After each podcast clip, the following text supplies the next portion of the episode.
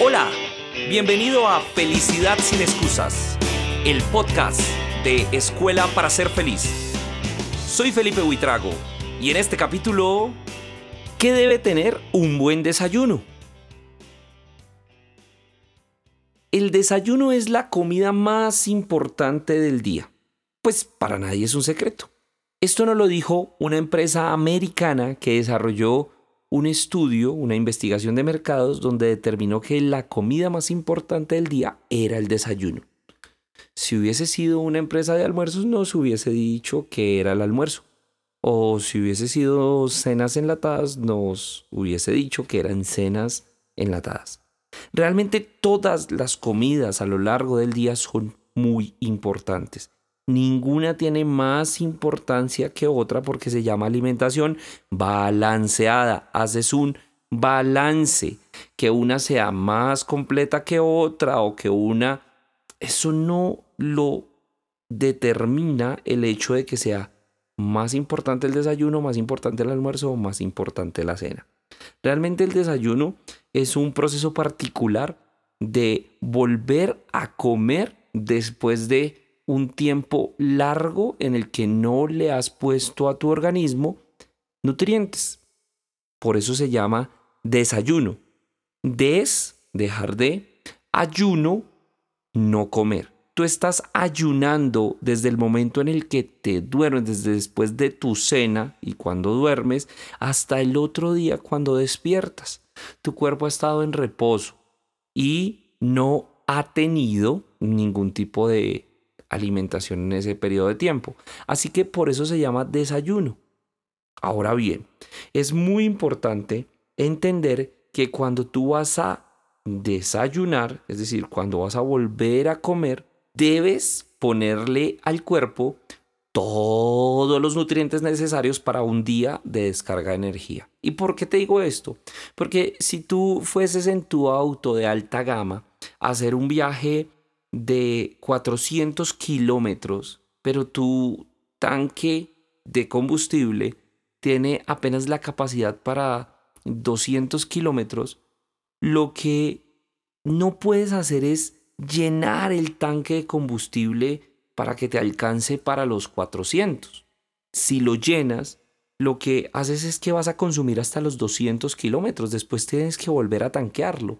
Así que es ilógico que desayunes lo suficiente para volver a comer hasta las 8 de la noche sin que te falte energía. Así no funciona, funciona con una medida exacta. Por eso debe tener una muy buena carga. Hemos notado, y lo he encontrado en el trabajo que he desarrollado con los diferentes clientes en organizaciones y con las diferentes empresas que el desayuno es vital para la productividad de las personas. Cuando la persona no desayuna, su día se descompensa, su mañana se descompensa y se vuelve improductiva. Mira el caso de una persona que llega en la mañana a su oficina, muy a las 8 de la mañana, pero que no desayuna. Cuando se sienta en su puesto de trabajo, quizás a los 20 a 30 minutos siente hambre siente la necesidad de comer algo. Así que lo que dice es, ay, amiga, vamos a comer algo. Así que salen de su trabajo en algunas ocasiones para poder abastecer su cuerpo. Y pasa el tiempo y muy rápido vuelven a sentir la necesidad de saciar. Es decir, sobre las 10 hay comamos fruta, se van a comer fruta. Después en el almuerzo comienzan a tener esa descompensación por los tiempos de alimentación. De pronto dicen, yo no como tanto a las 10 o a las 11 de la mañana porque se me daña el almuerzo. O cuando llegan al almuerzo dicen, no, yo no me voy a comer todo el almuerzo porque ya estoy lleno o llena y ya no puedo comer bien, no puedo almorzar bien. El desayuno tiene un componente importante y es que desde ahí en adelante haces tu día. Como desayunas y que también desayunas, se te va a notar en la mañana. La energía con la que sales de tu casa, la energía con la que enfrentas retos, la pesadez o no con lo que has comido para poder vivir un trayecto, me refiero a vivir un trayecto con tienes que desplazarte a tu trabajo, tienes que desplazarte a tu universidad. Así que el desayuno debe ser siempre importante en la medida en que le pones. Y de eso te quiero hablar. Lo que yo te cuento acá y lo que te digo acá nunca lo hago para perjudicarte.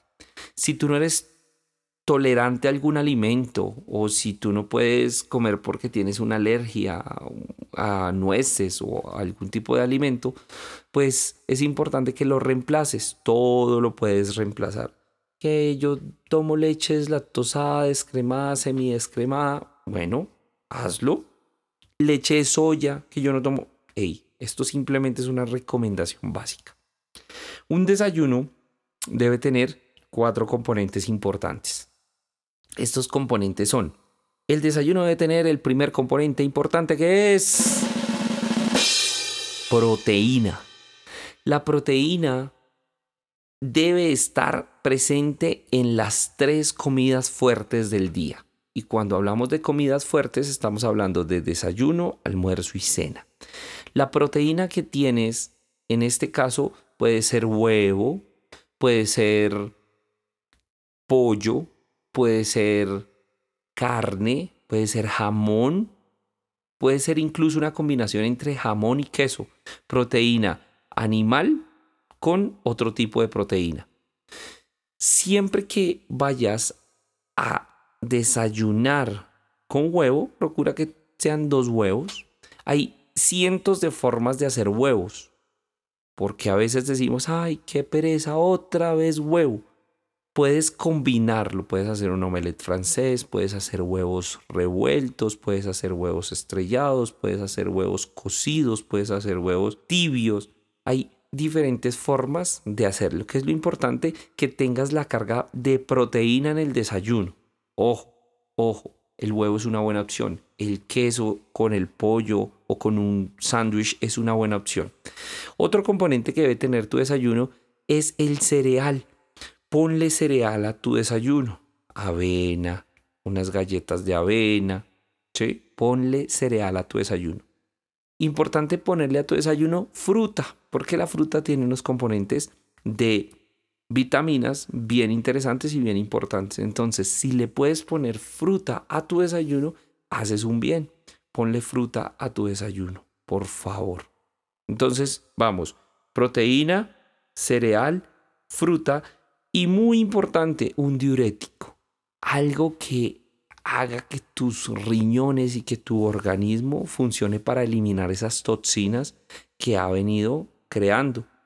Durante la noche que dormimos, yo sé que lo notas, al despertar, tu primera salida de líquidos de tu cuerpo suele ser muy fuerte, suele ser una orina muy amarilla a causa de todas las toxinas que en la noche tu cuerpo ha creado.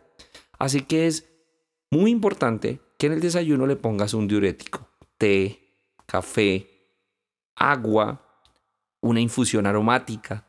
Todo esto te va a ayudar a que funcione mejor tu organismo. Poner lácteo o no es un complementario con relación a cómo tú lo toleras no es una obligación. Muchas personas dicen no consumo leche porque se me oxida la piel. Es normal, es para cada uno de los gustos. Todo en exceso es malo. Yo aquí no te estoy diciendo tiene que ser así, es una recomendación, pero esa recomendación te puede aportar muchísimo a el funcionamiento de tu día cotidiano.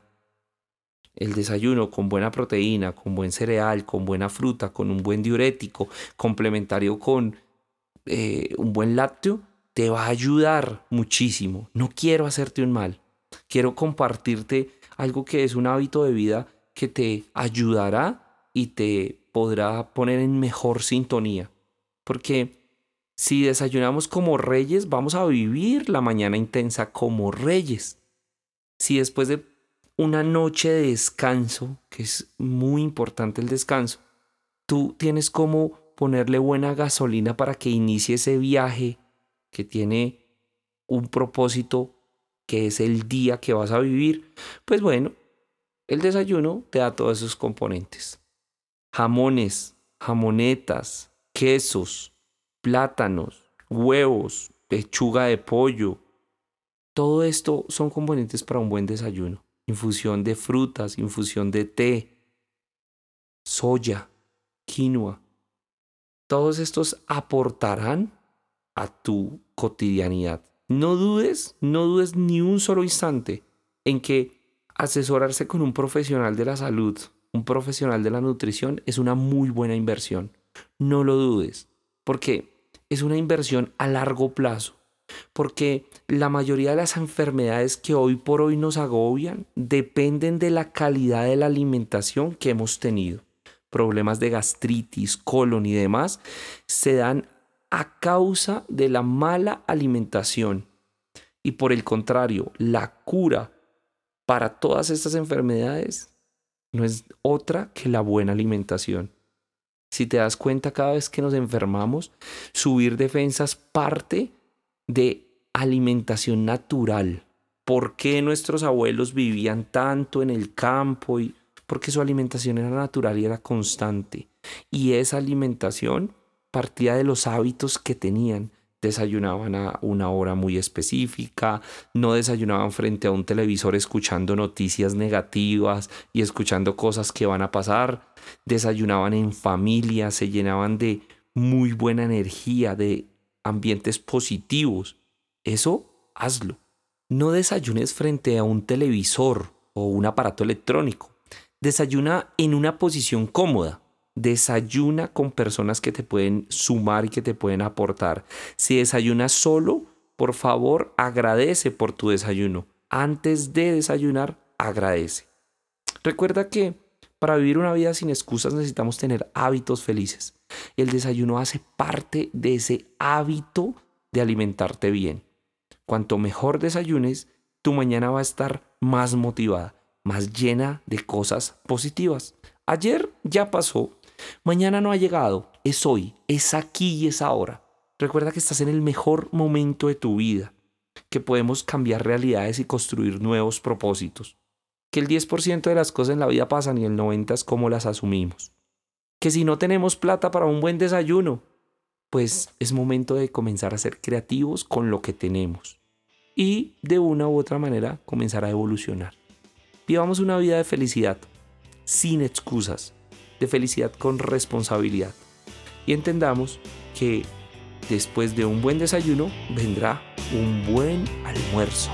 Nos vemos en el próximo capítulo.